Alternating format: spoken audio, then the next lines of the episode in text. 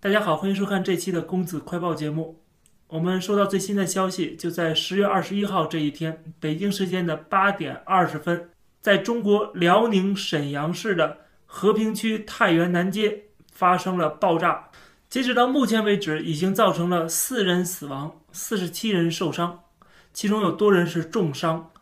那么这个数字还在不停的更新当中，救援工作也在进行当中。到目前为止，在现场已经有三百零七台这个政府的各种各样的救援的车辆了，可见这次爆炸的强度啊和伤亡的这个惨状啊，肯定是很大很大的。可能现在目前公开的数字是远远不止的。我们从现场的视频当中也可以看到，爆炸地点是商住两用的大楼，所以说它这个伤亡是比较惨的。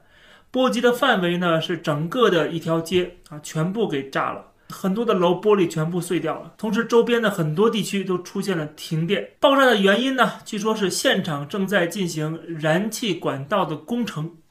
所以很可能是在工程过程中，啊，不管是操作失误也好，或者是这个工程使用的材料也好啊，出现了问题。这应该不会是某一个家庭的自己的这个燃气的爆炸。如果它只是一个某个家庭的燃气罐爆炸的话啊，不会产生出如此大的破坏力。从这些视频当中就可以从各个角度来看到这场爆炸。这就让我们想到了当年在二零一五年发生的那个天津港的爆炸，当时的官方数据是。超过一千人受伤，有将近两百人遇难。但是，就是这么一场在中国这么重要的一个城市发生的这么大的一个爆炸案，居然在官方的媒体上边，你很难找到这条消息。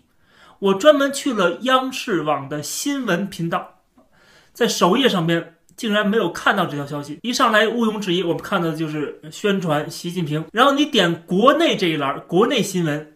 还是没有。然后我们再看微博上面的热搜啊，排行榜上面至少前十位都没有看到。在进入你的页面里边呢，它会显示前十个啊都没有这条消息。然后我们再看环球时报的网站上边的这个首页。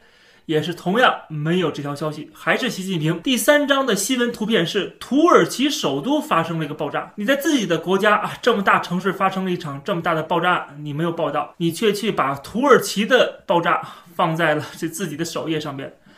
到底你是中国的媒体还是土耳其的媒体？这就让我们想到了为什么这么多中国人会幻想在自己生活在一个盛世当中啊？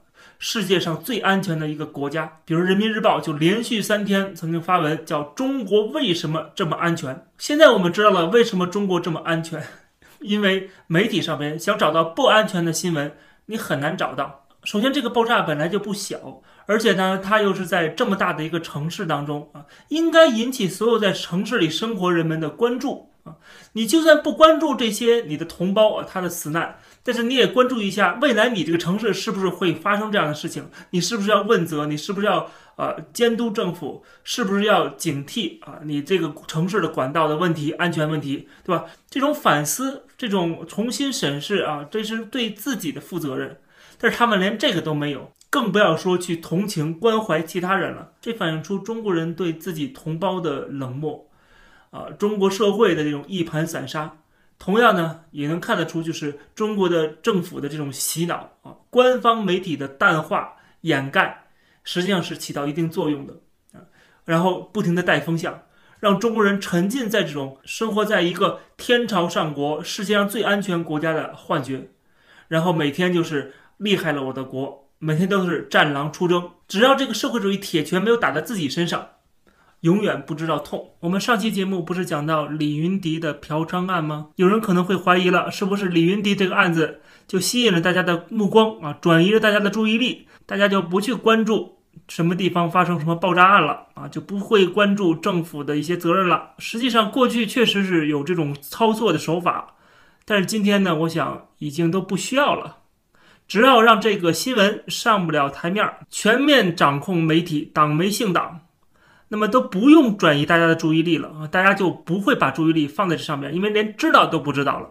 在后来天津大爆炸的时候，那个遇难者的家属还被禁止去接受外国媒体的采访。你看起来好像是家丑不能外扬，实际上是什么呢？是家丑不能内扬啊，是不能让更多的中国人去关注这个事情，让更多的中国人去同情这些遇难者和他们的家属。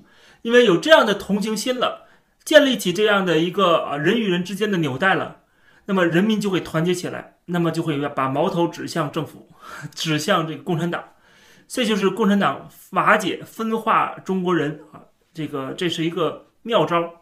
一个是不让你知道，第二呢就不让你互相的有这样的交流，把所有的这个信息断掉，包括微信群呐这些所有的东西都受到严密的监控。这样的话呢，就可以继续的把中国人都当做韭菜来养，韭菜来割，然后还让这些韭菜去欢呼自己有多么的幸福。这期的公子快报就跟大家先聊到这儿，别忘了点击订阅这个频道，我们下期节目再见。